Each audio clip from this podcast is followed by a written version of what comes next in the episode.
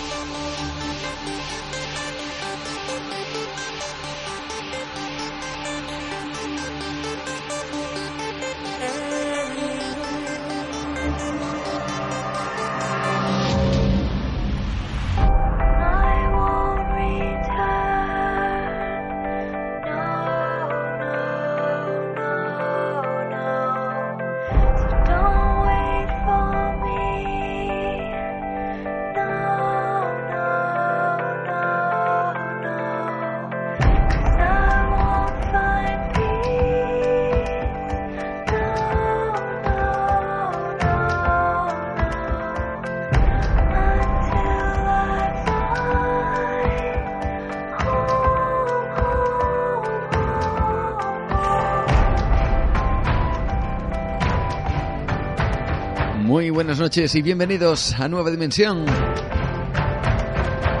Una vez más abrimos nuestra ventana al misterio. Gracias por estar ahí, por compartir una noche más llena de magia. Gracias por acompañarnos en este viaje que hoy promete ser de descubrimiento. Porque la palabra viaje en el programa de hoy tiene un sentido muy especial. Gracias a todos los que os descarguéis el programa a través de internet o los que nos escuchéis en directo cada 15 días. Es realmente fantástico saber que, que estéis ahí compartiendo inquietudes y experiencias. Es un verdadero placer. Saludos de Juan Gómez ante todo. Buenas noches, esperando que esta unión se alargue lo más posible en el tiempo. Agradecer también a todas las personas que ya de manera fiel siguen las charlas que realizamos junto a Miguel Ángel Ruiz en la otra librería en Santander cada mes hablando de todos estos temas. La verdad es que nos queda, se nos queda pequeña la librería, lo cual dice mucho del interés que suscita el misterio. Por cierto, el próximo día 14 de junio eh, vamos a estar con Carlos Ollés hablando de lugares mágicos y de misterio en los Pirineos.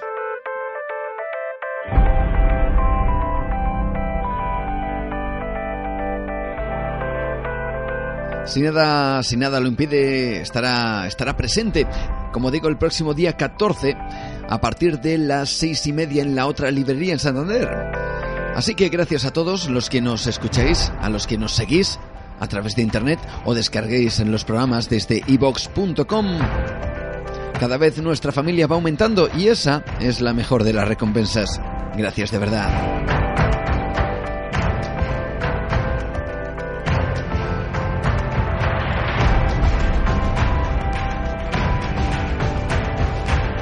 Compartiendo misterios, compartiendo historias y también compartiendo pensamientos y reflexiones. Hoy me gustaría comenzar precisamente con esa reflexión que ya es habitual en el programa y que intentamos hacer aquí en Nueva Dimensión. Son diferentes temas los que tratamos y quizá una cosa que nos ha llamado la atención es la excesiva credulidad en esto del misterio.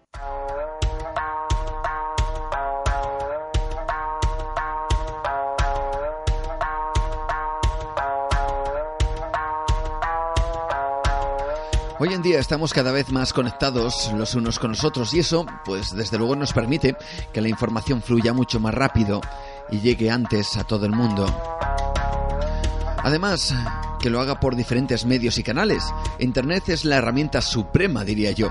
Ya no hace falta encender la televisión, ya no hace falta ver las noticias o poner la radio para saber qué ocurre. Un solo clic y todo está al alcance. Sin embargo, muchas veces este es el peor enemigo de la información veraz y el perfecto aliado para todos aquellos que deseen difundir una noticia falsa. Por ejemplo, el cantante Rafael o Dani Martín y muchos otros han tenido que salir a la palestra para negar su propia muerte. Muerte que en un determinado momento se anunció, sobre todo en las redes sociales. Me da la sensación que tenemos eh, un clic en la cabeza que parece decirnos que si algo sale en una pantalla, casi tiene que ser verdad apenas nos, cuestionamos cosas. Aún podemos mantener una conversación, seguro, sobre una noticia determinada y escuchar frases como, es verdad, lo he visto en la tele esta mañana. A nuestro correo o al Facebook nos llegan consultas de personas que nos preguntan por ciertas noticias que aparecen sobre todo en las redes sociales y que están realmente preocupadas. Noticias falsas a todas luces. Pero el, problema es eh, que como ha salido en la pantalla, como alguien ha puesto una información con aspecto de noticia, eso que se muestra ya es verdad. Se habla, sobre todo con esto del misterio, por ejemplo, de pirámides en la Antártida y un aluvión de personas, comenta en la noticia, impactadas por este hecho. Se pone una foto de una criatura aparecida en las costas de Bayostea a saber dónde, falso a todas luces, y hay un gran sector quien se plantea que pudiera ser falso, aunque la fotografía destile Photoshop por todos los lados. Hoy, por ejemplo, hemos hecho aquí en el programa un recorrido, hoy mismo, hoy mismo en Facebook, y hemos encontrado noticias terribles con titulares como en Brasil matan a niños de la calle para limpiar las ciudades y dar buena imagen en el Mundial. Una noticia falsa, creada para entrar en ciertas páginas web, que al entrar reciben los datos del usuario que comparte dicho contenido, y así tener una buena base de datos para, sobre todo, fines mayormente publicitarios. Otra noticia que hemos encontrado hoy reza Científicos suizos dicen que pueden probar más allá de toda duda que la ciudad perdida de la Atlántida estaba en Marte. Repito, más allá de toda duda. Otro titular que hemos encontrado hoy, la legislación aprueba la existencia de los chemtrails. Más noticias hoy. Dice, el Papa Francisco acusado de sacrificar niños en misas negras por un tribunal internacional. ¿Qué está pasando? Si todas estas noticias fueran ciertas, el sentido común nos dice que serían portada de todos los periódicos a nivel mundial. Sin embargo, observamos cómo hay personas que las comentan creyendo a pies juntillas que es cierto. Solo porque en la pantalla ha salido algo con apariencia de noticia, y eso para muchos es prueba suficiente de su veracidad. nos damos cuenta que existe una gran necesidad de creer, de creer en lo extraño, lo extraordinario y lo enigmático. Creer en conspiraciones, en fantasmas, en seres de otros mundos, en tierras perdidas. Yo estoy convencido que hay conspiraciones. Estoy convencido que más allá de la muerte hay algo más. Estoy convencido que existe vida en otros mundos y también que nuestra humanidad ha sido precedida por otras pero lo que no hay que hacer es creerse absolutamente todo. Hoy más que nunca estamos conectados con lo bueno y con lo malo de la información. Saber discriminar muchas veces solo pasa por utilizar el sentido común, que al mismo tiempo es el menos común de los sentidos.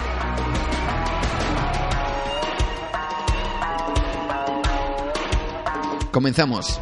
Abrimos nuestra ventana al misterio. Bienvenidos a Nueva Dimensión.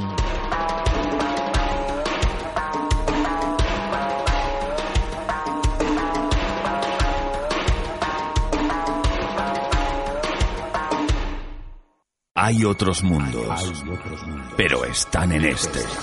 Un libro benéfico. El 15% de la venta irá destinado a la ONG Médicos Sin Fronteras. JJ Benítez, Jacques Vallée, Bruno Cardeñosa, Miguel Blanco, Jesús Callejo, Carlos Canales, Lorenzo Fernández, Manuel Carballal, Fernando Rueda y hasta 40 autores se unen en esta pionera obra colectiva con ensayos de investigación sobre ovnis, arqueología, parapsicología, enigmas históricos, mitos, leyendas. Hay otros mundos, pero están en este. Coordinado por David Cuevas y editado por Ediciones Sidonia. Ya a la venta.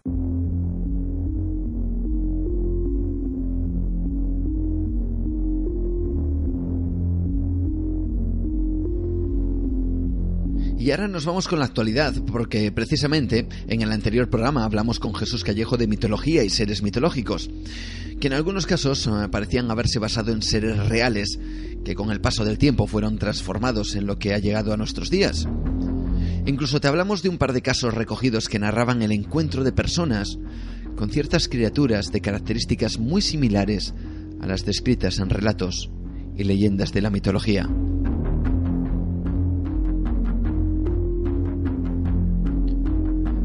Bien, pues uno de esos seres que viaja, y hoy vamos a viajar bastante, entre lo real y lo mitológico, o lo que algunos consideran que es un sueño y para otros una realidad, solo esquiva a los ojos de los humanos, es precisamente un ser conocido como Yeti, Bigfoot, Sasquatch o cualquier otro nombre de ese ser, entre humano y simio, de gran altura, que de vez en cuando parece ser el protagonista de lo insólito. Bien, este personaje tiene muchos nombres y ahora hay que añadirle uno más, el que le den en Noruega, porque ha saltado a las redes sociales un vídeo donde un ciudadano noruego afirma haber captado con su cámara esta esquiva criatura, solo que en un país como Noruega. El vídeo lo hemos colgado en nuestra página de Facebook para que opinéis y creéis si es realidad o no. Sea como fuere, el vídeo y la noticia han saltado a la prensa generalista, donde se recogen las imágenes y el testimonio del noruego que hizo la grabación. Según él mismo dijo, pensé que era un oso, pero luego vi esta otra cosa. En el vídeo se puede apreciar una zona de arbustos con un bosque al fondo. Al cabo de unos segundos, un ser parece levantarse de entre la hierba y caminar erguido un ser con las características, vamos a decir, habituales que se le aporta a este, de, a este conocido como Bigfoot.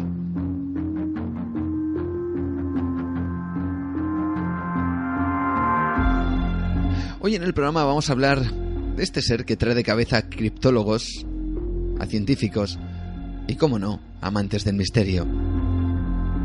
Vamos a analizar su historia y algo más, porque en el programa vamos a escuchar os vamos a poner los extraños sonidos que fueron recogidos por un investigador norteamericano en el que es conocido como Bosque Oscuro en Canadá. Un documento sonoro realmente impactante y que dicen que pertenece a esta criatura. También esta noche vamos a conocer los otros yetis en Australia o en Siberia donde escucharemos testimonios de personas que afirman haber tenido un encuentro con este mítico ser.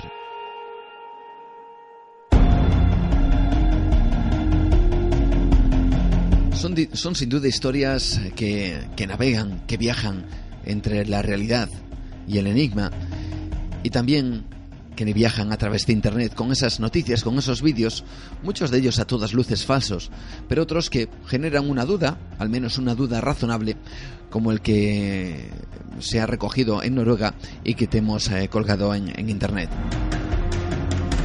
Y después, después hablaremos con Mariano Fernández Urresti, que presenta su nuevo libro, Las claves perdidas del Camino de Santiago, donde vamos a conocer lo que el propio Mariano califica como la prehistoria del Camino de Santiago, de dónde surgen. ¿Ha habido más caminos en diferentes épocas, en diferentes lugares, en diferentes humanidades? Existen conexiones increíbles con Egipto y casualidades que parecen no serlo, que nos dejarían a las claras que el camino de Santiago es algo que el hombre ha hecho a lo largo de miles de años y por todo el mundo en busca de un lugar En vez de un encuentro con la mística o la religión, el encuentro hacia una tierra perdida de donde dicen ciertas leyendas y mitos, vinieron los dioses, los gigantes, una tierra perdida en el océano Atlántico. ¿Acaso lo que conocemos como Camino de Santiago era en realidad un viaje al encuentro con ciertas entidades? ¿Una aproximación lo más cercana posible a esa tierra perdida? Y si es así, ¿existen otros lugares donde la humanidad haya hecho su propio Camino de Santiago? Bueno, buscamos el significado real de ese peregrinaje al interior de nosotros mismos o al encuentro de ciertos seres instructores, como dirían algunos. Hoy, como he dicho al principio, toca viajar. Viajar mucho en el programa. ¿Nos acompañas? Comenzamos nuestro viaje en busca de esa criatura mágica, misteriosa, mitológica o real, no lo sabemos. El Yeti, el Sasquatch, el Wendigo, el Yahoo, como lo llaman en Australia.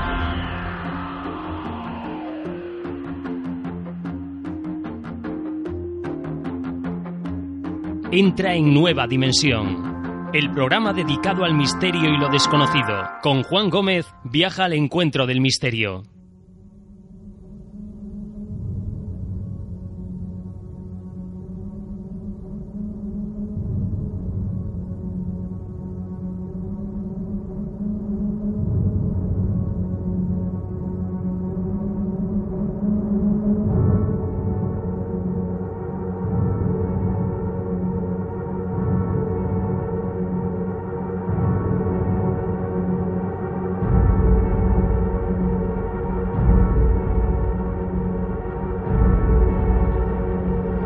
Lo cierto es que en diferentes culturas, en épocas remotas, ya se hablaba de seres gigantes, peludos, y que caminaban como un hombre, erguidos. Luego repasaremos algunos de estos otros yetis poco conocidos. Pero ¿cómo empezó realmente a ser conocido a nivel general? ¿Cómo se le empezó a dar un sentido más real que mitológico? Pues fue precisamente gracias a un vídeo grabado en el año 1967 por un americano llamado Roger Patterson. El 20 de octubre de 1967, en Bluff Creek, California, dos hombres, Roger Patterson y Robert Gimlin, cabalgaban en un área remota y salvaje. Su objetivo era investigar el sitio donde cientos de enormes huellas sin identificar se habían encontrado recientemente. En cambio, se vieron cara a cara con Sasquatch. Patterson y su socio recibieron la sorpresa de sus vidas cuando llegaron a un recodo de la cañada. Allí, en cuclillas sobre un montículo de arena, estaba lo que parecía ser un pie grande, femenina.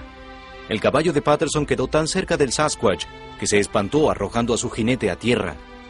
Patterson pudo tomar su cámara y comenzó a correr hacia la criatura, filmando mientras corría.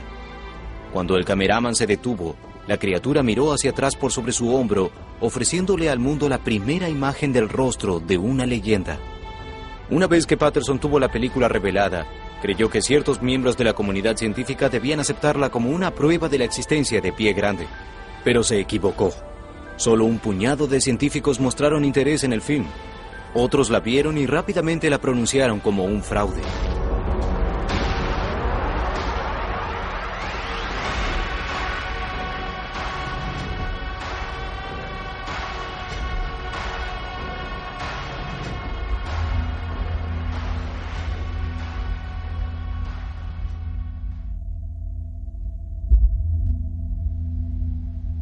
El vídeo ya es conocido en todo el mundo como el vídeo Patterson. A lo largo de los años, el vídeo ha sido analizado concienzudamente por antropólogos y por científicos de toda índole para intentar averiguar bien si era un montaje o si acaso los movimientos del ser que se ven en el vídeo Patterson corresponderían a una persona disfrazada o a un auténtico ser de origen simiesco como se atribuye al llamado Bigfoot. El primer análisis lo llevó a cabo el equipo de expertos de la División Técnica de Películas de, de Walt Disney. A la única conclusión que llegaron es que el vídeo no era falso, es decir, no había trucajes ni efectos de ningún tipo. Aquello que se veía en las imágenes estaba allí realmente, aunque no pudieron determinar si era un Bigfoot o alguien disfrazado.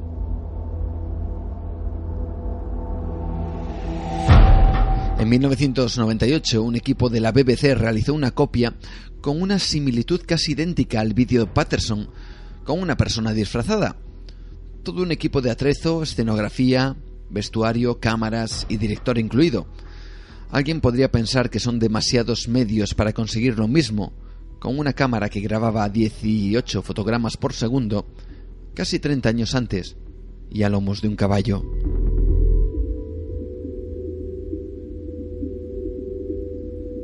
En ese mismo año se estudió el vídeo fotograma a fotograma y en él los expertos aseguraban haber encontrado un extraño objeto colgante que aseguraban podría tratarse de una cremallera.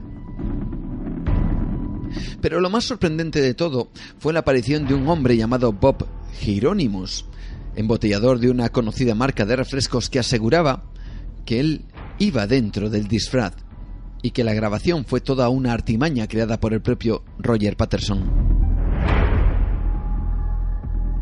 Quería un hombre grande, alguien que pudiera usar el disfraz de pie grande. Me dijeron que me pagarían mil dólares y solo me llevaría diez minutos. Yo tenía 26 años en ese momento, así que acepté de inmediato. A la mañana siguiente nos levantamos. Ellos prepararon café y ensillaron los caballos. Pusieron el disfraz de pie grande en uno de ellos. Salimos, hicimos como un kilómetro y medio, desde el lugar donde ellos estaban acampando hasta el lugar que eligieron para filmar la película de pie grande. Bajamos el disfraz y obviamente ellos me ayudaron a ponérmelo. Era el mes de octubre yo supuse que habría cazadores. La mayoría de las personas que van a esas montañas tienen armas. Hacía calor dentro del disfraz y yo sudaba mucho. Estaba nervioso y un poco claustrofóbico. Roger me dijo que fuera a un sitio y me quedara allí parado. Fui y esperé que me diera la señal. Él subió a mi caballo, al que llevó hasta allí. Tomó la cámara y fue haciendo un paneo. Como ven, la película está movida. Comencé a caminar por allí. Caminé no sé cuántos metros y me di vuelta con esa mirada de pie grande. Lo miré y avancé. Todo el tiempo esperando que una bala me atravesara el trasero. Eso fue todo.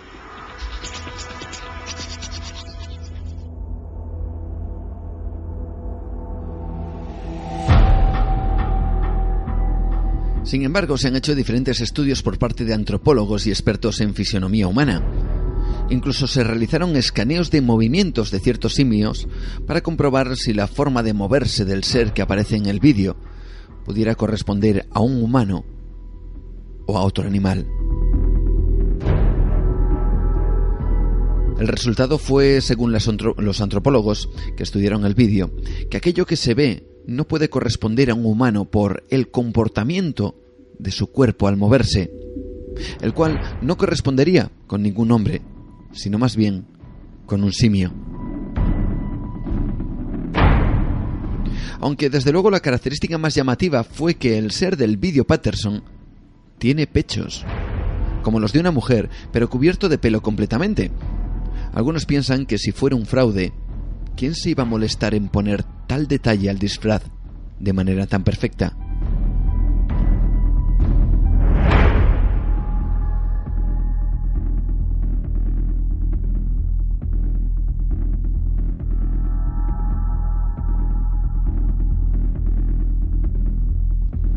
Vamos a ver si te parece a repasar algunos de estos yetis en el mundo y que son poco conocidos.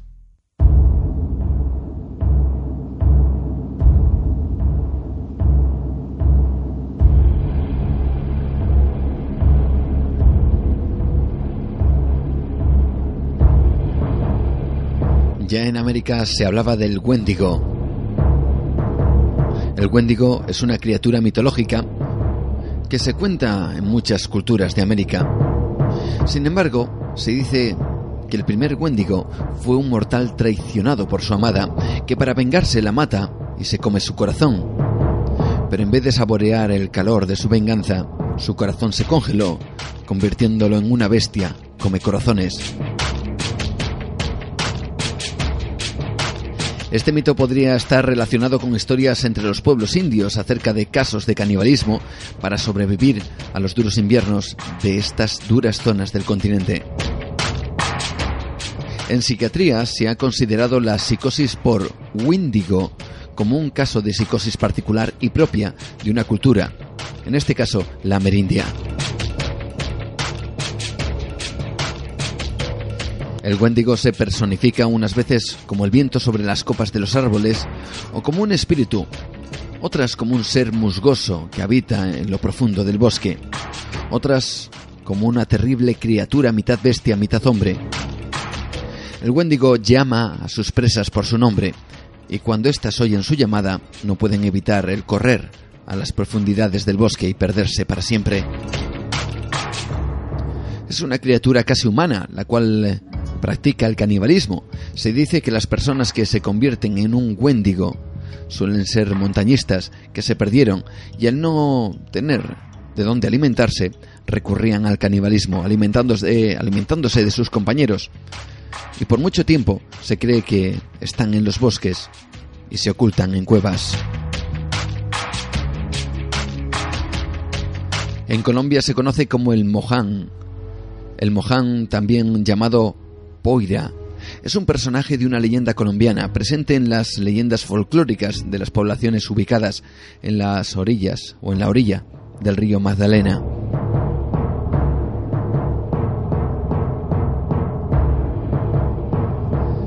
El Moján o el Moán es uno de los mitos folclóricos más eh, generalizados en Colombia. Se conoce a este como un hombre que vive en las montañas, peñascos, playas de los ríos, rocas cercanas a quebradas, lagunas y ríos colombianos. Se hacen varias descripciones. Algunos lo describen como un ser musgoso cubierto todo en pelo, con larga y abundante caballero, ojos brillantes y uñas largas y afiladas. En el sur de Chile se habla del trauco.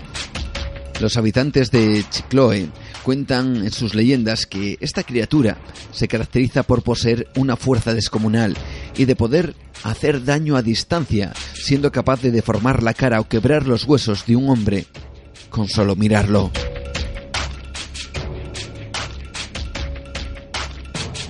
En Australia nos encontramos al Yowei. Esta parte es muy curiosa, porque también es conocido como Yahoo. Sí, así es, Yahoo, exactamente igual que el famoso buscador de Internet.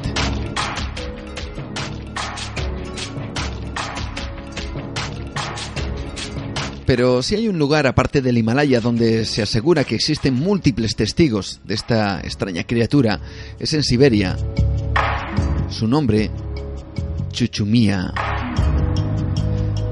Según la criptología, eh, Sergei Nikolayev, miembro directivo de la Academia Yakutinense, eh, propone la teoría que podría tratarse de uno de los últimos supervivientes de los aborígenes paleoasiáticos siberianos, o un eslabón perdido de la evolución. Y en este lugar remoto del norte de Rusia, es probablemente, como digo, junto con el Himalaya, el lugar donde más avistamientos de este ser han ocurrido, por lo menos en cuanto a testigos se refiere. Hace tres años fuimos a pescar. Yo estaba alejado de mi compañero y pude ver cómo él salvaba a alguien. Pensaba que ayudaba a uno de nuestros amigos. Corrí hacia ahí y cuando llegué a donde estaba mi amigo, esta criatura ya se marchó. Lo único que logré ver es que esta criatura era muy alta, pero su cara no la vi.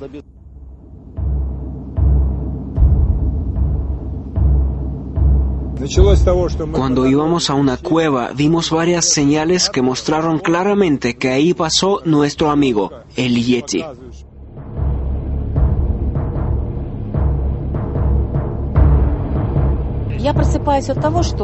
Me desperté en el coche porque alguien pasó la mano por mi codo. Entonces vi pelo gris en mi mano, un pelo muy suave, y vi una criatura que se alejaba de mí. Todo el cuerpo con pelo gris de una altura de un metro ochenta aproximadamente y con la cabeza de una forma muy rara. Enseguida sentí que yo no tenía miedo.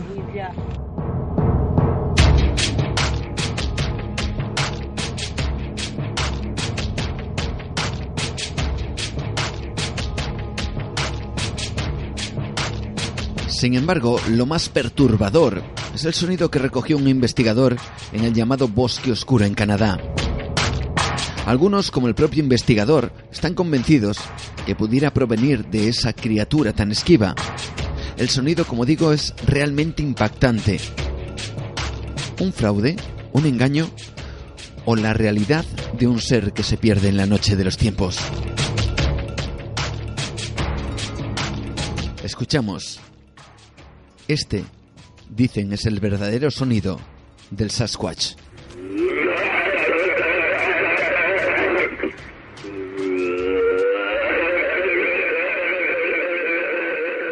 Registramos algunas vocalizaciones que son extremadamente inusuales. Han sido estudiadas en la Universidad de Wyoming por el Dr. Lynn Kirling, que es el profesor de ingeniería eléctrica. Han realizado análisis comparativos entre el lenguaje humano y de otros primates y los sonidos que hemos capturado. Sus conclusiones son claramente favorables a la autenticidad del registro y los sonidos representan realmente algo que no conocemos, ya sea pie grande o Sasquatch.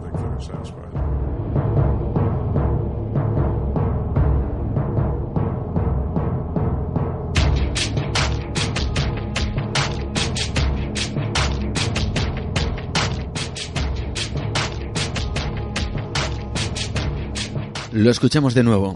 ¿Este es el verdadero sonido del Sasquatch? Tú decides.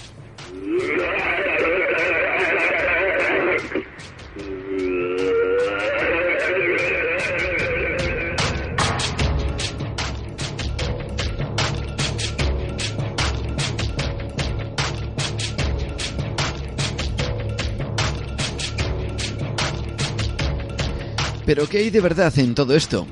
Bueno, José Manuel Nieves, experto en ciencia y tecnología del diario FC, nos va a hablar de los esfuerzos científicos que se están realizando en referencia al descubrimiento de la veracidad de lo que muchos dicen que es la existencia del eslabón perdido. Se están haciendo verdaderos esfuerzos eh, reuniendo todas esas pruebas que al parecer hay pululando a lo largo del mundo, a lo largo de todos esos investigadores que están, eh, dicen tener en su poder ciertos elementos que son claves y que pertenecen a estos seres mitológicos. Y con esas pruebas los científicos están intentando descubrir realmente si pertenecen o no a humanos o a otra especie. Lo conocemos de la mano de José Manuel Nieves. Nosotros los conocemos como yetis, pero en todas las culturas hay un nombre para designar a estos grandes humanos, animales, eh, peludos, eh, bípedos, eh, de casi tres metros de altura, que dejan enormes huellas sobre la nieve, que viven entre las montañas y que son tremendamente huidizos. Yetis, Bigfoot, Slackwash, que los llaman en Estados Unidos, en el Canadá, en fin, eh, es una leyenda probablemente que, todos hemos oído hablar y de la cual además eh, muchos grupos no científicos han intentado cazar e incluso se han vuelto con un montón con un buen montón de pruebas físicas. Pero hasta ahora la ciencia, lo que es la ciencia oficial, no se había querido o no había podido ocuparse del asunto para determinar si efectivamente eh, estos yetis o estas criaturas existen o son fruto de la imaginación.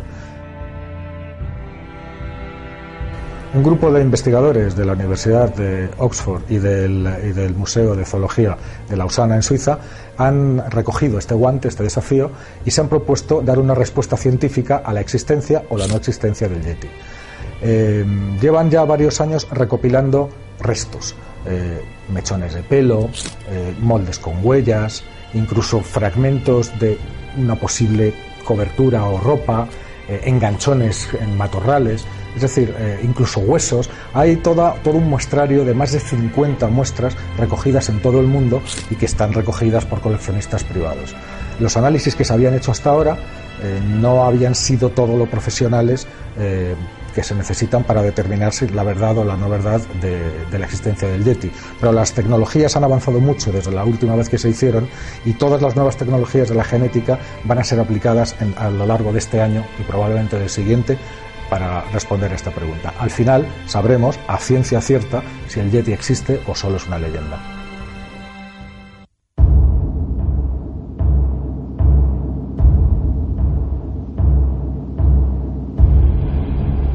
Bueno, pues a colación de todo esto, existe un proyecto americano llamado Sasquatch Genome Project, algo así como proyecto del genoma del Sasquatch. Este grupo ha recolectado datos sobre el Sasquatch durante los últimos cinco años y, aunque encaran el escepticismo de la mayoría, para sus integrantes ha sido un trabajo dedicado y costoso. Según el líder del Sasquatch Genome Project, la veterinaria Melba Ketchum, eh, su investigación ha costado 500.000 dólares, es decir, medio millón de dólares. Y sus integrantes dicen contar con ADN e imágenes en vídeo del verdadero pie grande o Bigfoot. Según ellos, tienen eh, imágenes tomadas en el 2005 de un Sasquatch hembra durmiendo y uno de los investigadores del grupo afirma que personalmente obtuvo ADN de esa misteriosa, aunque todavía hipotética criatura. Pero los investigadores afirman que todo es verdad y en colaboración con Adrian Erickson, un, investigador y que lleva durante muchísimos años persiguiendo a esta mitológica criatura, están preparando un documental completo que, donde pretenden demostrar y mostrar sus hallazgos.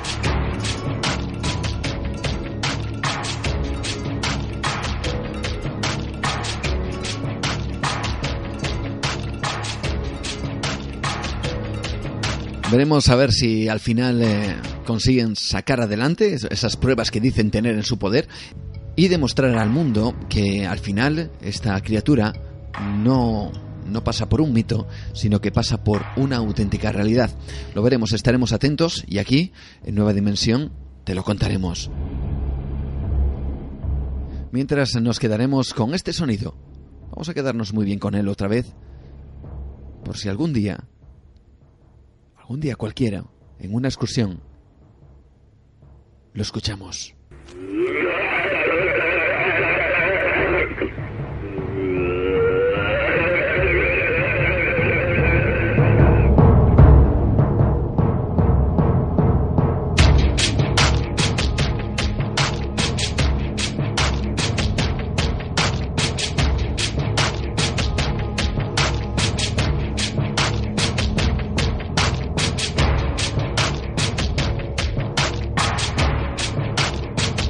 Entra en Nueva Dimensión. El programa dedicado al misterio y lo desconocido. Con Juan Gómez viaja al encuentro del misterio.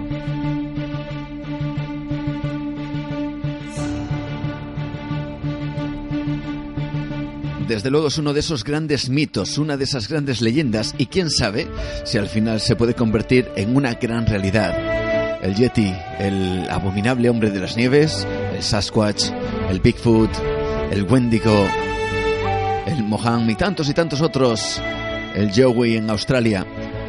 A veces me pregunto si, si tantos nombres en tantas partes del mundo atienden precisamente no solo a un mito, sino a una realidad. Y que suena muy curioso, cuanto menos, que en tantas partes del mundo, pues casualmente hay un ser de estas características Estaremos muy atentos desde luego a todas las informaciones que salgan de este, de este enigmático ser tan esquivo para el ojo humano.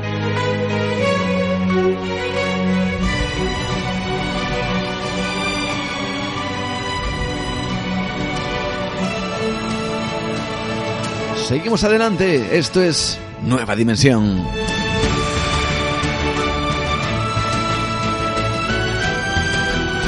Espero que estés disfrutando, que estés eh, realmente pegadito, pegadita a la radio o bien en internet, si así has decidido escucharnos. En cualquier parte, en cualquier lugar, eh, estamos eh, presentes para descubrir a través de nuestra ventana al misterio estos mundos increíbles. Y nosotros lo hacemos, espero que en tu compañía y disfrutando también de, de, esas vías de contacto a través de las cuales, como siempre, te ofrecemos buena información, como precisamente esta, estos vídeos que hablábamos en Noruega o el vídeo Patterson tan controvertido que acabamos de analizar. Y viajando a través de las redes sociales también estamos, como te digo, muy presentes a través de Facebook, Nueva Dimensión Cantabria. Puedes encontrarnos ahí, puedes, eh, pues por supuesto, permanecer eh, en contacto con nosotros, mandarnos un mensaje, en fin, eh, hacernos partícipes también de tus experiencias, de tus, eh, bueno, de tus eh, inquietudes también, por supuesto. Ahí estamos presentes y por supuesto lo puedes hacer enviándonos, enviándonos una solicitud de amistad. Si quieres nos puedes seguir a través de Twitter, vía de contacto también en las redes sociales en arroba nueva de radio.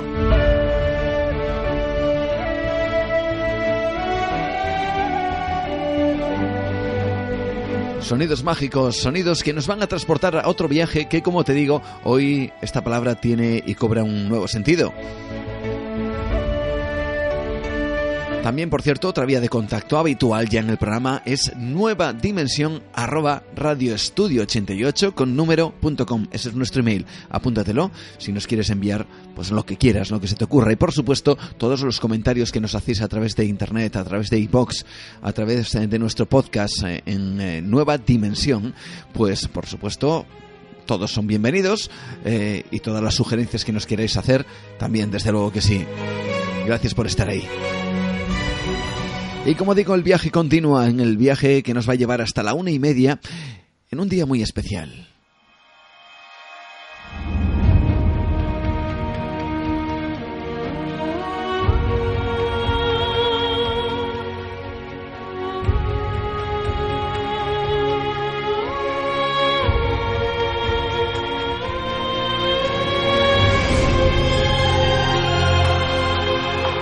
Sonidos que nos transportan a, a lugares remotos, quizá a tierras y a lugares perdidos.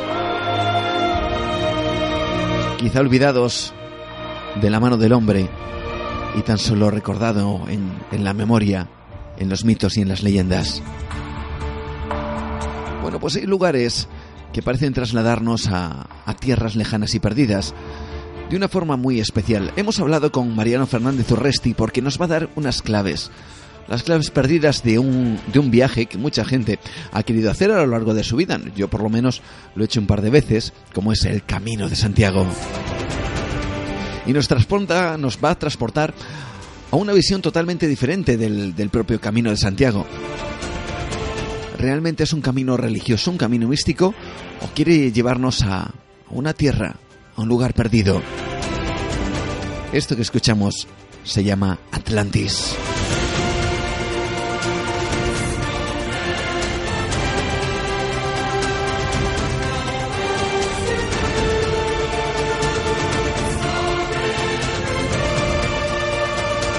Quizá el camino de Santiago en realidad en sus inicios no fue precisamente para hacer un viaje a ver una catedral como es ahora o a, a rezar un santo, supuesto santo que, que dicen está enterrado en ese lugar.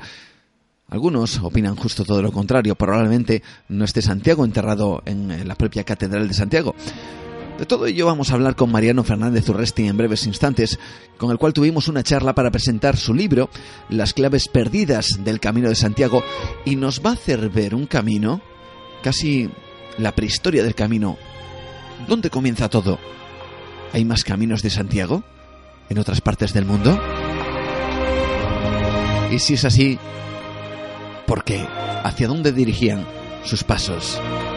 Quizá en busca de los antiguos dioses de antiguas tierras perdidas.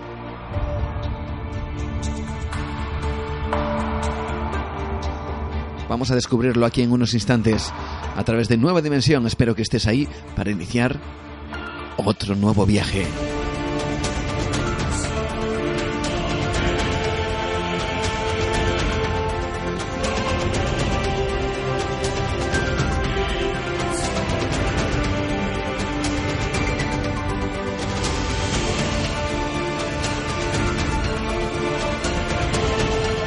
Entra en nueva dimensión. Podrás adentrarte en el mundo del misterio y lo extraordinario, descubrir los grandes enigmas de la humanidad y los grandes retos e incógnitas para el ser humano.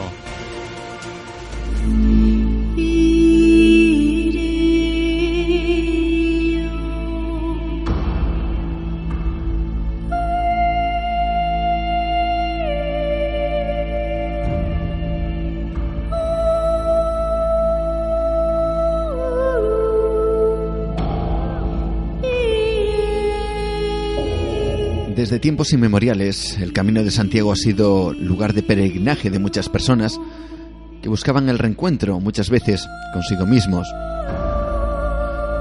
Aparte de religión, motivaciones personales o puro deporte, todo aquel que lo realiza coincide en que es una experiencia a nivel personal como pocas se pueden vivir. Muchos aseguran que sin ser religiosos, sin buscar nada en concreto, sin exactamente saber por qué, hay algo atávico dentro de ese viaje. Todo aquel que lo realiza coincide. Es una experiencia personal única.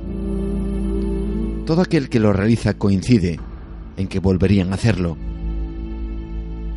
Todo aquel que lo realiza coincide en que conecta con algo que pocas veces tiene que ver con lo religioso y sí con el interior de nosotros mismos.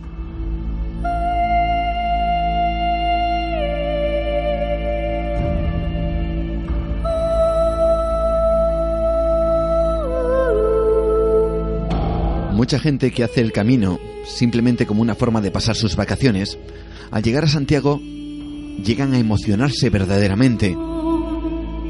¿Qué ha ocurrido durante ese trayecto? ¿Qué ha ocurrido en el interior de quien lo hace?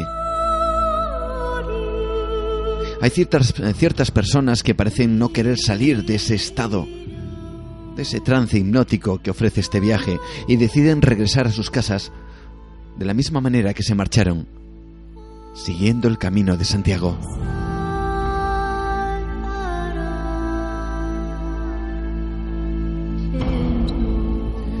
Pero ¿cuál es su verdadero origen? ¿Por qué aparentemente tiene conexiones con el antiguo Egipto, con antiguos dioses venidos de tierras perdidas en mitad del Atlántico?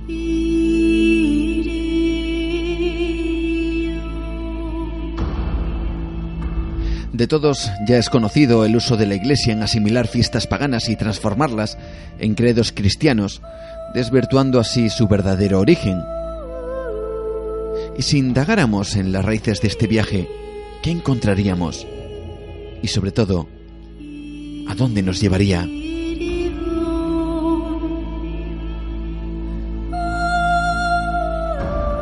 Estuvimos con Mariano Fernández Urresti, escritor, investigador, hablando de su libro, su investigación, Las claves perdidas del Camino de Santiago.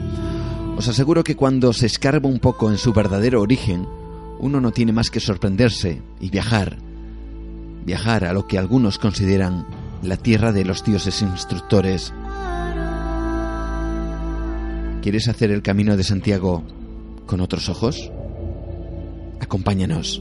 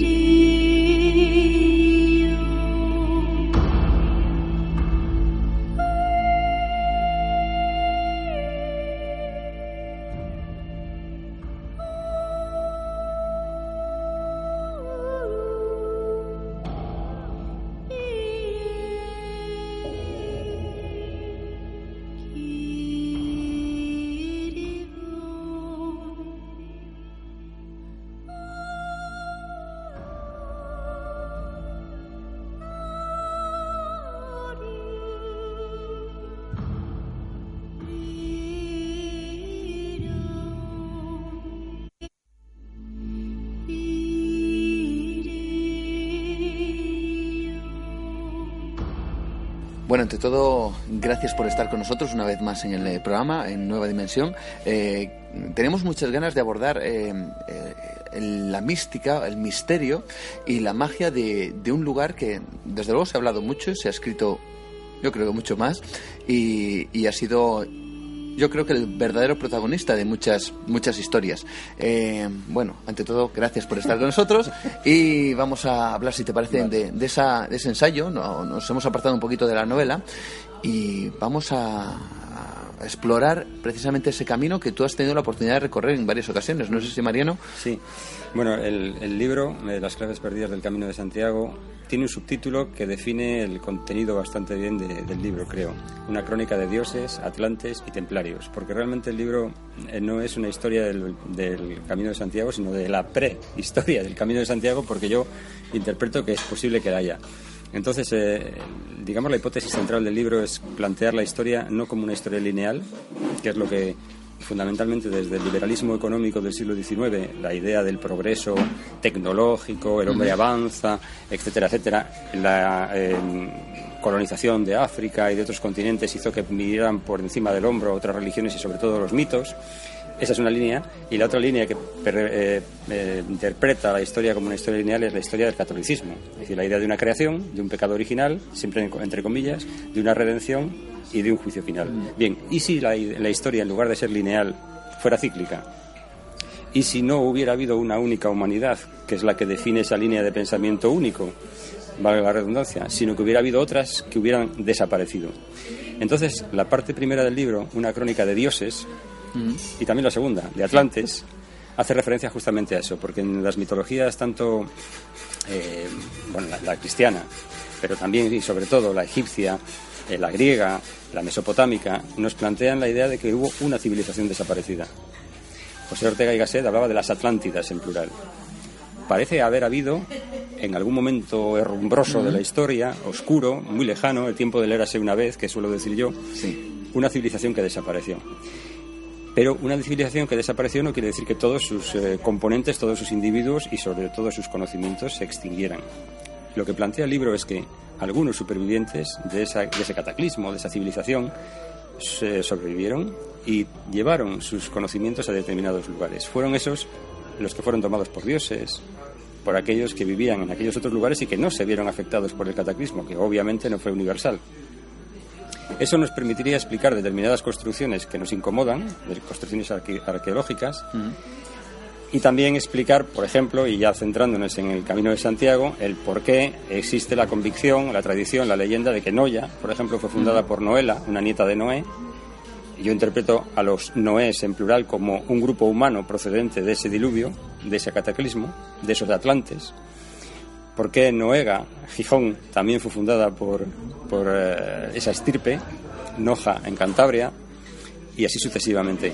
Esa gente, esos supervivientes, llegan, fundan, instruyen y generan, siembran un caldo de cultivo que hará que posteriormente, y ya con esto corto la respuesta porque si no te, lleno el programa. Perfecto. hará que posteriormente haya gente que, que, casi con un recuerdo animal, con una costumbre atávica, viaje hacia el oeste, hacia donde el sol se pone, en recuerdo de la llegada de los dioses instructores. Mm. Unos dioses que sembraron de determinadas pistas, de determinados, eh, de determinados conocimientos, unos eh, enclaves en concreto, no seleccionados al azar, que dibujan justamente el camino de Santiago. Pero esto no es nuevo. Luego, si quieres, pues te cuento que esto mismo, lo del Camino de Santiago, pero trasladado a otro lugar, se hacía en Egipto.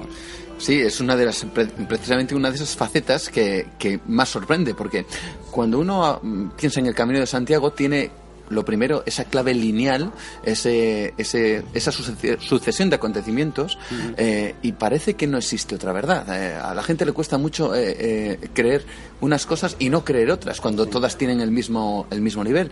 y aquí nos enfrentamos precisamente con un camino que parece que viene desde mucho tiempo atrás en el propio Egipto también. Claro, tú has dicho una cosa que está, que, vamos, que, viene al pelo ah, para lo que, quiero responderte a continuación. Los egiptólogos, los historiadores eh, convencionales, ortodoxos, en los, en los, que obviamente no me incluyo, toman como dogma de fe la, lista de, cronológica que para Egipto construyó eh, el sacerdote Manetón en el siglo III y toman por cierta esa cronología hasta donde les interesa, porque esa cronología hace referencia a que en el 3500 a.C., en torno a un tipo del que sabemos poco, llamado Menes, se unifican las distintas tribus seminómadas que vivían en Egipto. Y dice también que empiezan a eh, construirse las primeras dinastías egipcias. Pero también dice Manetón otras cosas que no son aceptadas por los historiadores. Habla de un tiempo, un tiempo mitológico llamado Tepzeti, donde unos semidioses, medio hombres, medio dioses, los Sensuor, gobernaron en Egipto durante 20.000 años.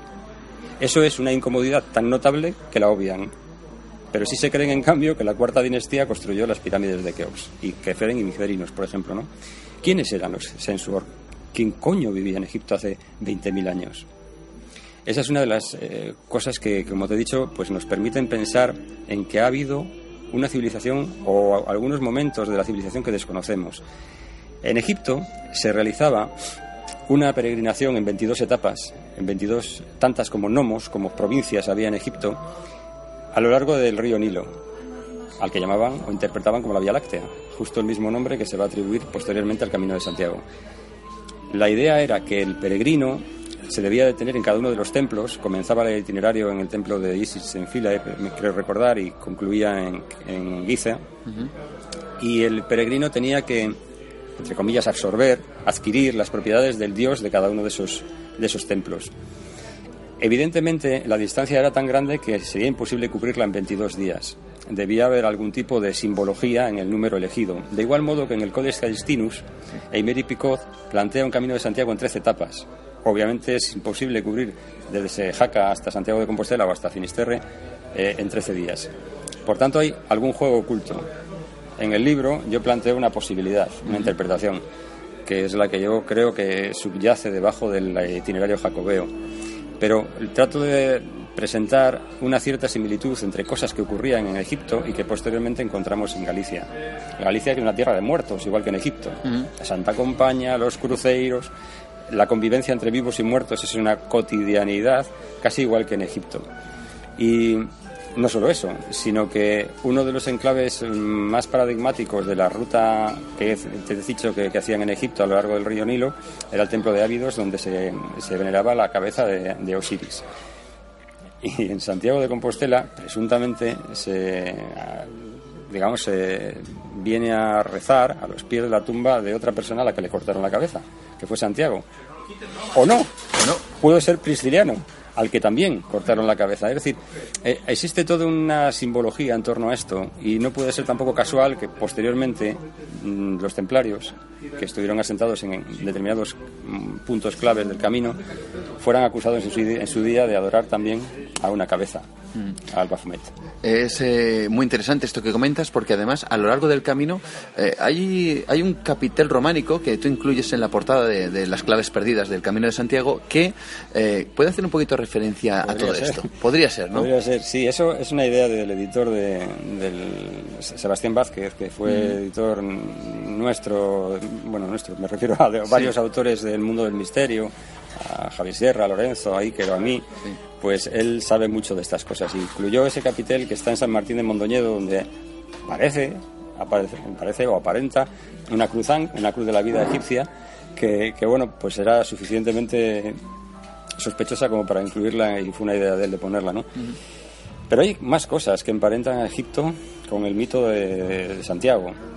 Para empezar, el Pedrón, sí de, de, Padrón, alrededor del cual, dice la leyenda, los eh, discípulos que traían el cuerpo sin vida de Santiago eh, amarran la barca mágica que había sido gobernada por los ángeles y bla, bla, bla. Ese Pedrón no era sino un ara de un antiguo templo dedicado a Isis.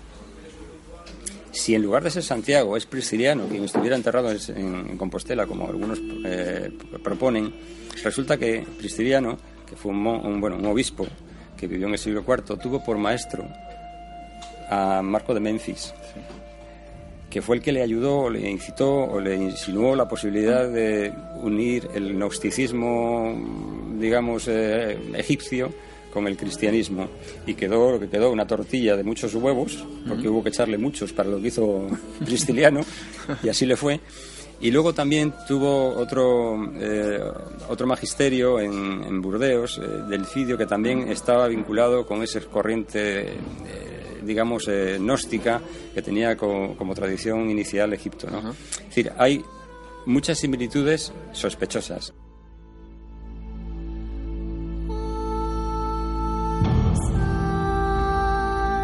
Hablando precisamente de similitudes, has hablado de, dioses, de atlantes. Esto me recuerda, por ejemplo, a, si te vas al altiplano boliviano, allí se habla de Atlanticú. Si te vas a la zona maya, allí se habla de, de Atlam. Si incluso los, los eh, antiguos eh, habitantes de, de, Pascua hablan en sus mitos, en sus leyendas, de una tierra lejana llamada Jiva que desaparece. Eh, pero si te vas a, a la mitología griega, encuentras Hiperbórea, ese lugar más allá del norte que hablaban, o esos hiperbóreos que, que se calificaban a sí mismos como dioses del viento, al menos así es como lo que califica la, la mitología. ¿Todo esto es casualidad? ¿Y todo esto cómo puede eh, unirse con el Camino de Santiago? Yo creo que no, es casualidad. Eh, creo que, como intenté antes decirte, pues eh, ha habido, en mi opinión, aunque los geógrafos, los geólogos desmientan esa posibilidad, en algún momento ha debido haber un continente o una tierra que se perdió, que desapareció, de la que hablan todos los mitos. Es decir, ya no es solo que aparezca en la Biblia, sino que en la epopeya de Gilgamesh se hace referencia a eso, en el Mahabharata, en, en todas las tradiciones sumerias, hay su Noé, que recibe distintos nombres, pero lo hay. Y respecto a la tierra que tú mencionas, en Platón, en los diálogos, en Timeo y Critias, hace referencia a la existencia de, la, de ese territorio, de la Atlántida, menciona que hay, que está al otro lado de las columnas de Hércules y que después, más allá de él, hay una tierra firme, que bien podría ser América.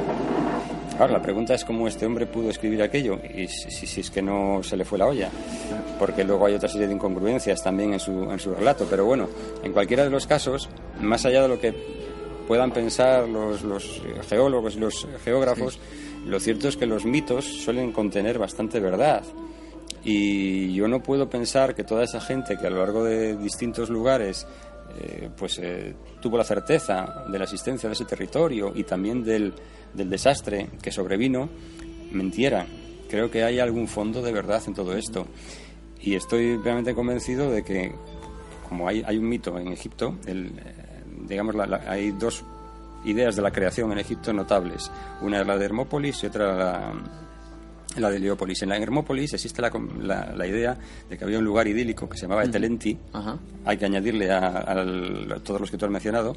Y en Etelenti, que era un mundo mm, ideal, donde, como en todos esos otros mundos, como en Edén, el hombre era inmortal, pues allí vivían dioses que eran inmortales.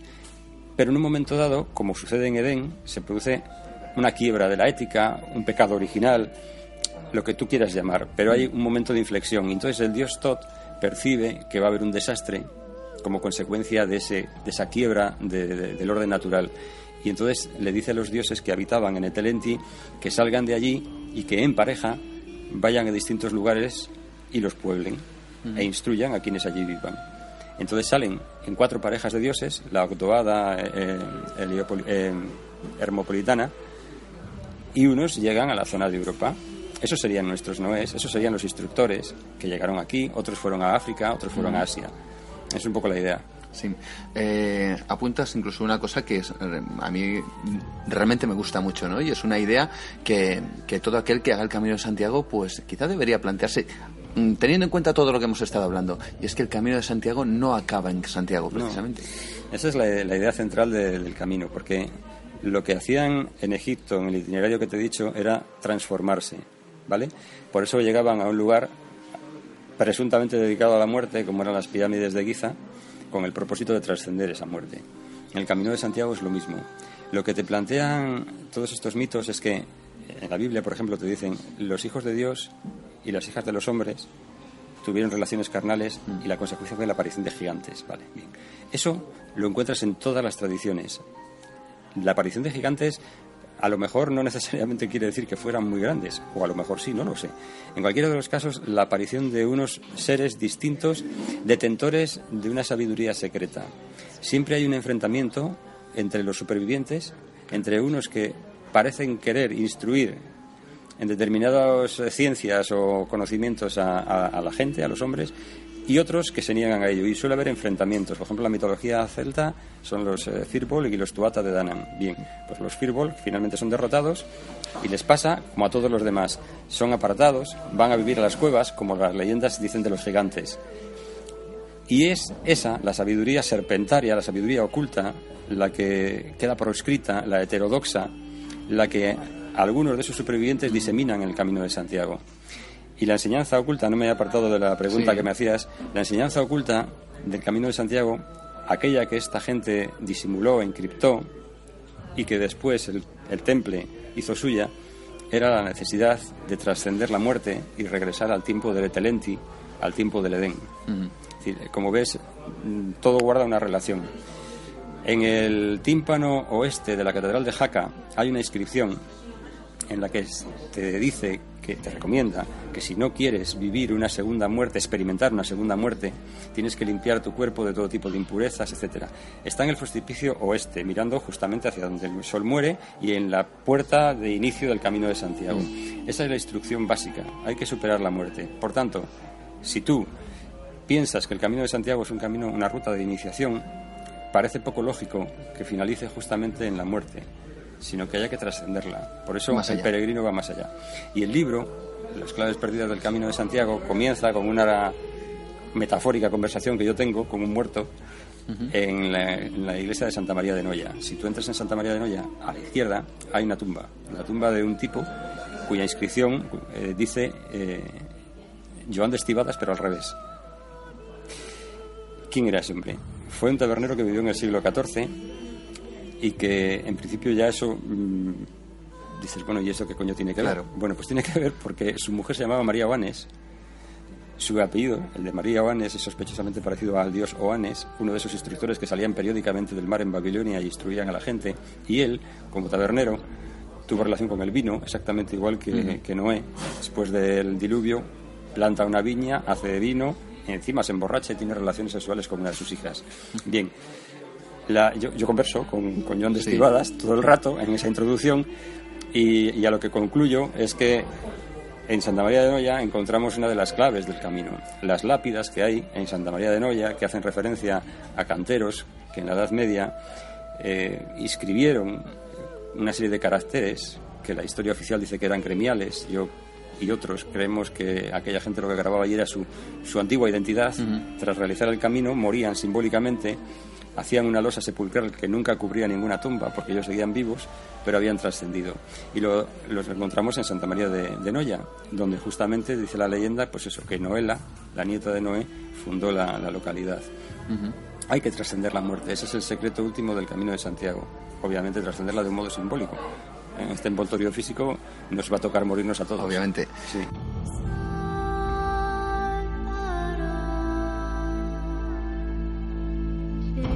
Hay una cuestión que has apuntado al principio, tampoco queremos robar mucho tiempo, pero hay una cuestión que has apuntado al principio, es ese, ese periodo cíclico. Eh, da la sensación que, todas las humanidades hay, eh, yo no me suelo pronunciar mucho en el programa de mis, mis creencias, o prefiero divulgar más que, más que pronunciarme, pero yo sí comparto esa idea de otras humanidades, de, otras civilizaciones que han estado aquí previa a la nuestra, con conocimientos y, con, y con una evolución y por desgracia también con, con un final. Eh, parece que ese movimiento cíclico nos lleva a un continuo camino del Santiago en cada una de esas humanidades? Pues es probable que, eh, claro, yo concluyo al final, la última reflexión del libro es ¿quién peregrinará por nosotros? Esa es la última frase del libro. Si eso fuese así, si de un modo periódico, como eh, la mitología de, de, India nos dice, ¿no? Brahma, Vishnu y Shiva, hay una continua creación y destrucción, cuando esta civilización se destruya, y tiene pinta, aunque en términos históricos siglos pueden ser tan solo un suspiro, pero tiene pinta de que va, al menos en un proceso de, transformación, pues habrá que preguntarse si alguien va a peregrinar por nosotros. Antes lo hiciéramos, o lo hicieron, pues en busca de, o hacia el lugar a donde llegaron los instructores en su día. Pero yo no sé muy bien si alguien, o incluso mejor, si esta civilización merece una peregrinación, ¿no? No lo sé. Eh, una, última cuestión para terminar, no sé si personal o no, porque yo también he, realizado el Camino de Santiago mm. y, bueno, da una sensación realmente curiosa, eh, eh, no el hecho de ir, sino el hecho de volver.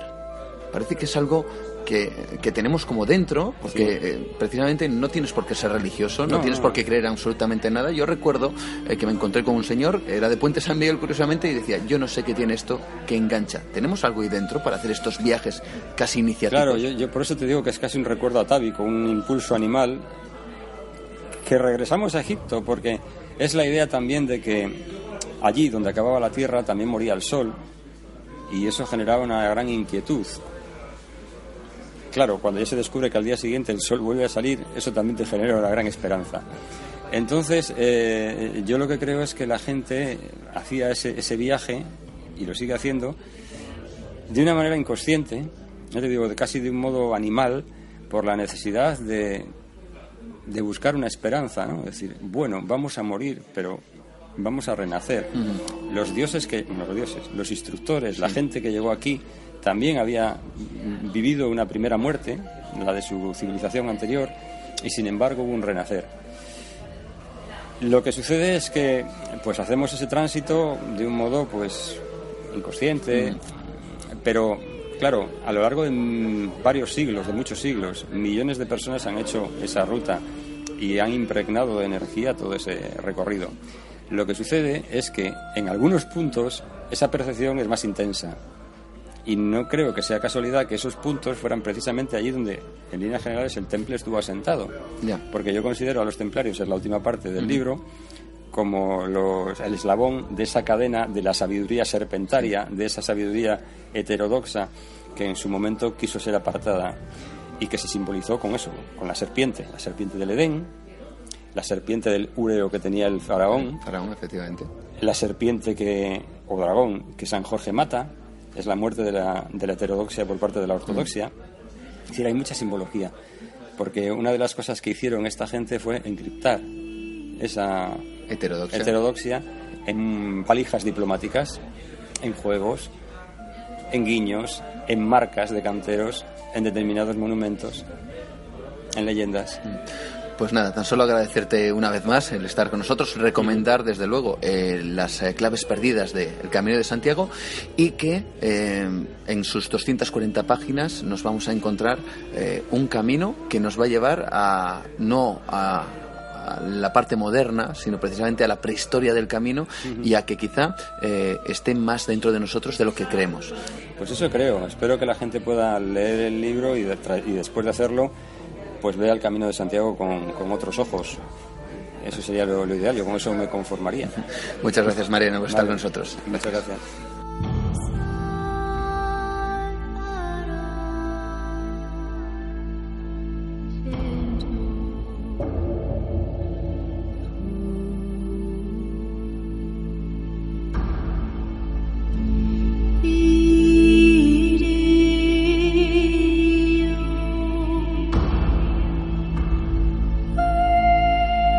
¿Cuál es el verdadero origen del Camino de Santiago?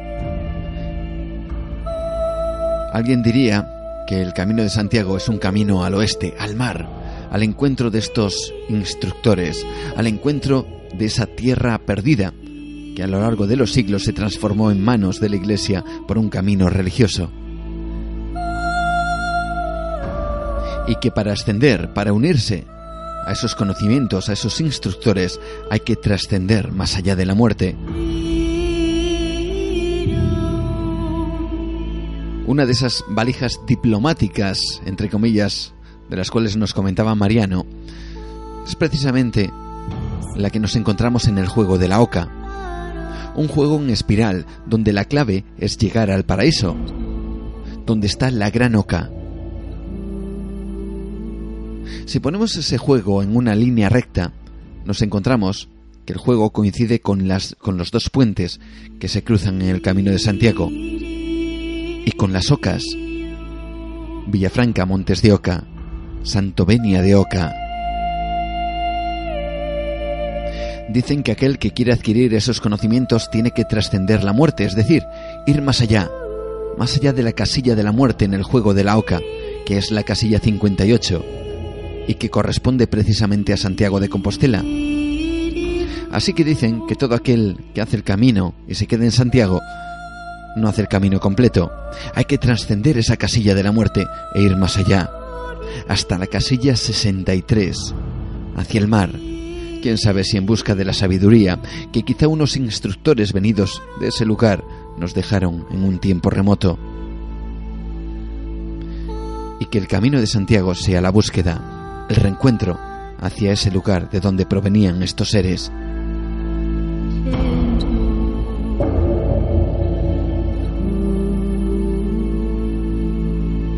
Tan solo una curiosidad. La leyenda habla de Pelagio. Pelagio significa el hombre venido del mar. La leyenda habla de que en el año 813 un ermitaño llamado Pelagio, que al final acabaría llamándose Pelayo, vivía en un lugar conocido por el nombre de Solovio, en el bosque Libredón, exactamente donde hoy está la iglesia de San Félix de Solovio, en la ciudad de Santiago de Compostela. Este ermitaño, dicen, observó durante varias noches consecutivas unos resplandores misteriosos sobre un montículo del bosque, como si fuera una lluvia de estrellas. Pelagio, o Pelayo, altamente impresionado por las luminarias, decidió presentarse ante el obispo Teodomiro, que por aquel entonces era obispo de la sede de Iria Flavia, actual padrón, para comunicarle los hechos. El obispo reunió un pequeño séquito y se dirigió al lugar donde pudo contemplar él mismo el fenómeno. A ese lugar se le denominó el campo de las estrellas. El campo de las estelas. Actualmente, Compostela.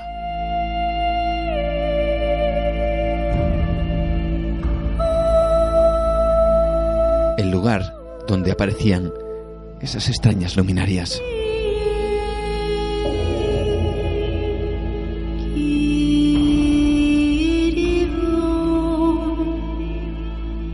Hay otros mundos, pero están en este. Un libro benéfico, el 15% de la venta, irá destinado a la ONG Médicos Sin Fronteras. JJ Benítez, Jacques Vallée, Bruno Cardeñosa, Miguel Blanco, Jesús Callejo, Carlos Canales, Lorenzo Fernández, Manuel Carballal, Fernando Rueda y hasta 40 autores se unen en esta pionera obra colectiva con ensayos de investigación sobre ovnis, arqueología, parapsicología, enigmas históricos, mitos, leyendas. Hay otros mundos, pero están en este. Coordinado por David Cuevas y editado por Ediciones Cidonia. Ya a la venta.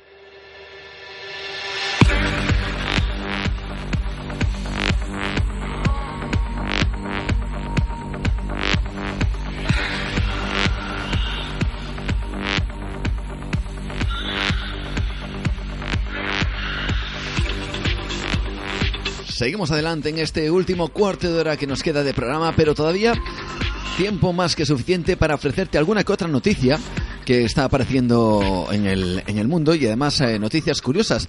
Eh, que tienen que ver con el misterio, pero no con el misterio que tenemos, digamos, habitualmente aquí en el programa. Antes, comentarte una vez más nuestras vías de contacto. Contacto a través del cual, pues eh, tú también puedes ser, como siempre te decimos, protagonista aquí en Nueva Dimensión, en nuestra ventana al misterio.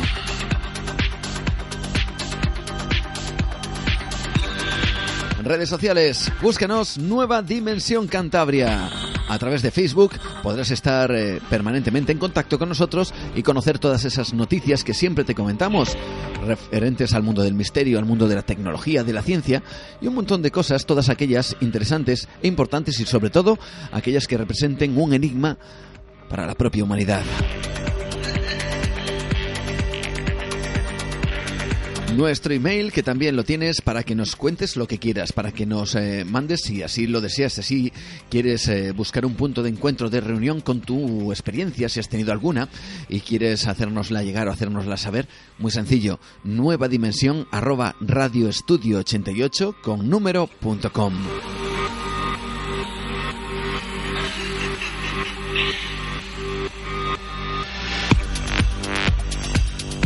Y por supuesto otras dos vías más que tenemos. La sencilla, Twitter. Simplemente con seguirnos, pues también tienes la opción de conocer todas esas noticias y también de descubrir de qué cosas vamos a hablar en los diferentes programas que realizamos. En Twitter estamos presentes en arroba nueva de radio.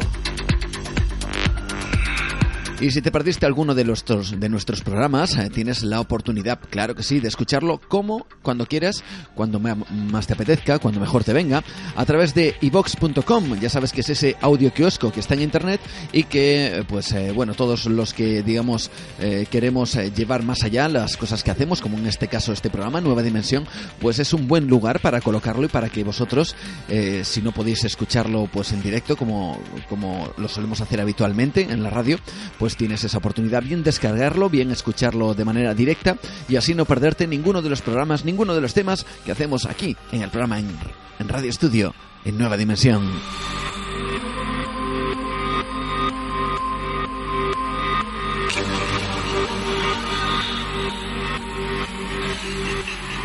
Y así poco a poco vamos formando nuestra familia, una familia virtual, pero una familia que cada vez eh, somos más compartiendo y desde luego disfrutando de esto que, que llamamos misterio.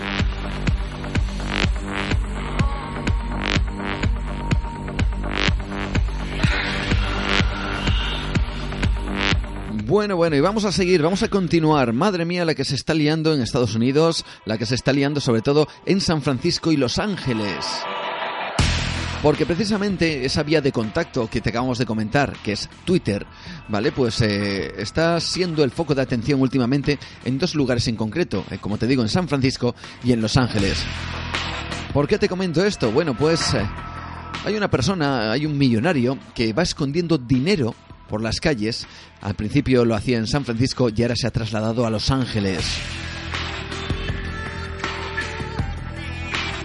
Bueno, al parecer estamos hablando de una persona que, hizo fortuna en el sector inmobiliario e inició una especie de, vamos a llamarle búsqueda del tesoro, pero con dinero contante y sonante por las calles de San Francisco. Bueno, pues este hombre se ha trasladado a Los Ángeles, donde ha comenzado a esconder dinero en diferentes lugares con el objetivo de repartir parte de su riqueza con quienes sean capaces de seguir las pistas que deja en su cuenta de Twitter. Bueno, si nos escucháis desde el otro lado del charco, si nos escucháis bien en San Francisco o en Los Ángeles, que sabemos que tenemos amigos allí en Estados Unidos, bueno, pues la cuenta es arroba hidden cash, en español sería así como dinero oculto, ¿vale? Arroba hidden cash. Bueno, pues a través de, esta cuenta eh, hay que adivinar una serie de pistas. Numerosos residentes de la ciudad de Los Ángeles eh, se han lanzado a la caza del billete verde. Los primeros sobres con dinero fueron hallados en una fuente de la zona de Los Feliz por dos vecinos que se embolsaron pues nada menos que 250 dólares y 100 dólares respectivamente según la CBS, la cadena CBS. Si bien optaron por compartir algo del premio con otras personas que participaban en la búsqueda. Bueno, el misterioso donante, que fue entrevistado en televisión sin desvelar su identidad, dice tener entre 35 y 45 años y declaró que se le ocurrió la idea de regalar dinero después de obtener un beneficio de seis cifras en un acuerdo inmobiliario. Hidden, Cash perdón, apareció en Twitter el 23 de mayo como un experimento social anónimo, dice, para hacer el bien, y su creador pide que quienes hallen el dinero tuiteen el hallazgo. En su perfil en Twitter figura también una dirección de correo electrónico que ha servido, según Los Angeles Times, para que el benefactor reciba centenares de peticiones de ayuda financiera que van, por cierto, desde fondos para pagar una hipoteca hasta para operaciones quirúrgicas y tasas de matrícula escolar.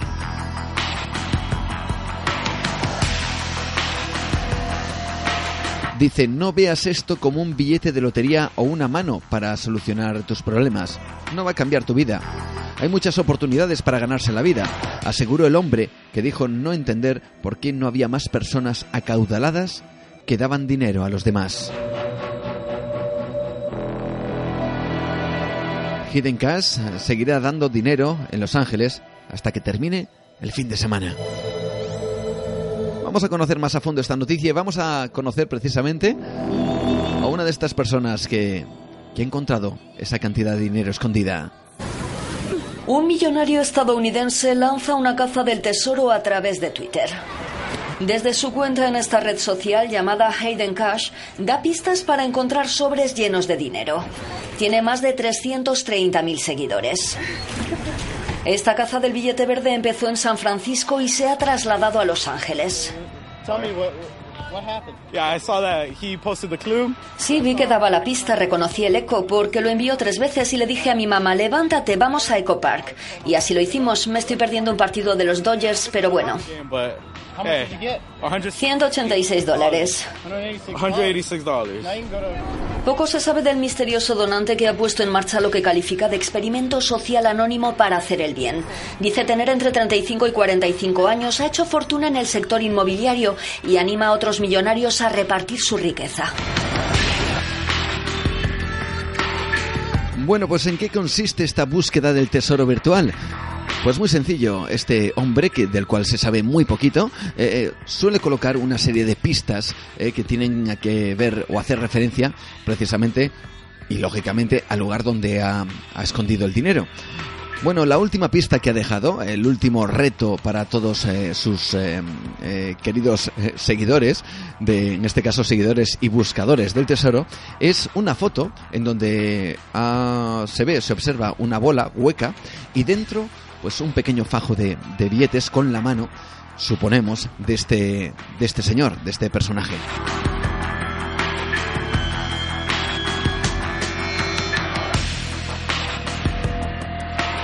Noticias curiosas, desde luego, que, que pululan por el mundo.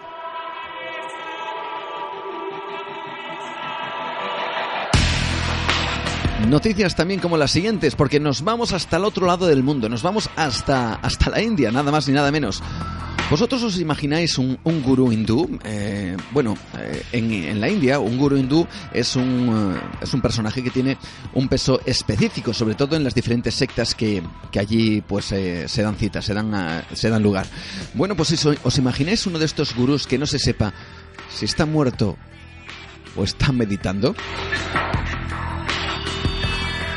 Bueno, y es que la, familia y los seguidores de Ashutosh Maharaj, creo que lo he dicho bien, fundador de una de las sectas más importantes del país, han iniciado una campaña para que un juzgado compruebe su estado. Bueno, la familia, como digo, y otros allegados de Sri Ashutosh Maharaj uno de, los líderes espirituales más importantes del hinduismo, está en plena campaña para que, como digo, un juzgado determine si está muerto desde el pasado 29 de enero por un ataque al corazón o bien sigue meditando en un estado extremo de concentración. Sin embargo, sus discípulos no permiten a los familiares recuperar el cuerpo por temor a que lo lleven a un crematorio. Su, vamos a llamar, santidad es también una de las grandes fortunas de la India, con una riqueza superior a los 100 millones de euros. Buena parte de esa cantidad proviene de la secta religiosa Divya Dojin Jagrati Santhan, más o menos así, fundada por él en 1983 para promover la paz mundial y crear un espacio donde reine en cada individuo, según ellos dicen, la verdad, la fraternidad y la justicia. Maharaj es un líder muy seguido incluso en otros lugares como Estados Unidos y Europa. Según los componentes de la secta, el cuerpo del gurú se encuentra actualmente en el refrigerador de su monasterio, pero que pese a todo sigue vivo espiritualmente. Por esta razón, según la familia, los seguidores de la secta no permiten que se aclare la situación del gurú para mantener, nos imaginamos, el negocio millonario sobre su figura. Bueno, con estas noticias terminamos. Ponemos punto final a esta aventura que nos ha llevado radiofónica a viajar a otros lugares increíbles.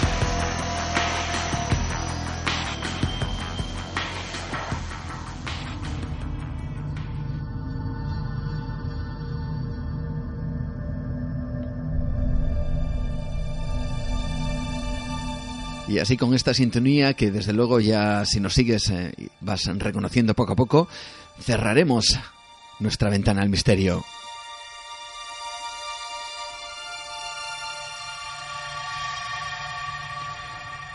Hoy, como decía al principio del programa, hemos viajado. Ha sido quizá la, la protagonista esa palabra, viajar. Hemos viajado al Himalaya, hemos viajado a Siberia, hemos viajado a Colombia, hemos viajado Australia, en fin, un montón de lugares donde dicen que se aparece esa figura, esa criatura extraña que algunos llamamos el Yeti. Hemos viajado también por ese camino mágico de la mano de Mariano Fernández Urresti y su libro, muy recomendable desde luego, y otra visión muy diferente acerca de los orígenes del Camino de Santiago, precisamente, con su libro Las claves perdidas del Camino de Santiago. Y por último, en esas noticias, una en Estados Unidos, la otra en la India.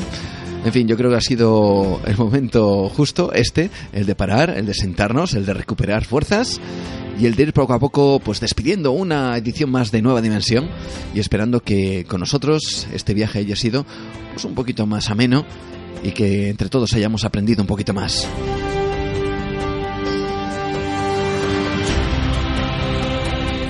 Emplazarte una vez más, dentro de 15 días volveremos. Y recordarte que eh, en, la otra librería, el próximo día 14, sábado, pues eh, volvemos a estar con todos vosotros de manera mucho más personal a partir de las seis y media con Carlos Oyes, que estará preparando y estará dando una conferencia acerca de 50 eh, lugares mágicos que se encuentran en los Pirineos. Y vamos también a conocer esos sitios que, que muchas veces están aquí al lado y que tienen historias realmente fascinantes. Y el equipo de Nueva Dimensión, por cierto, pues se va a aprovechar eh, estas dos semanas y vamos a irnos lejos, al norte. Nos vamos a ir a Suiza porque allí, bueno, están sucediendo cosas extrañas y yo creo que nos merece la pena aprovechar las vacaciones y dirigirnos a un lugar que, por cierto, tiene el único parque temático dedicado al misterio, el Mystery Park, que se encuentra en, eh, Interlaken, eh, en, la zona sur del país. Os contaremos lo que lo que viviremos allí en Suiza. Pero lo haremos dentro de dos semanas. Continuamos, por lo tanto, en búsqueda del misterio. Y contigo estaremos dentro de 15 días. Nos vemos. Saludos de Juan Gómez. Buenas noches.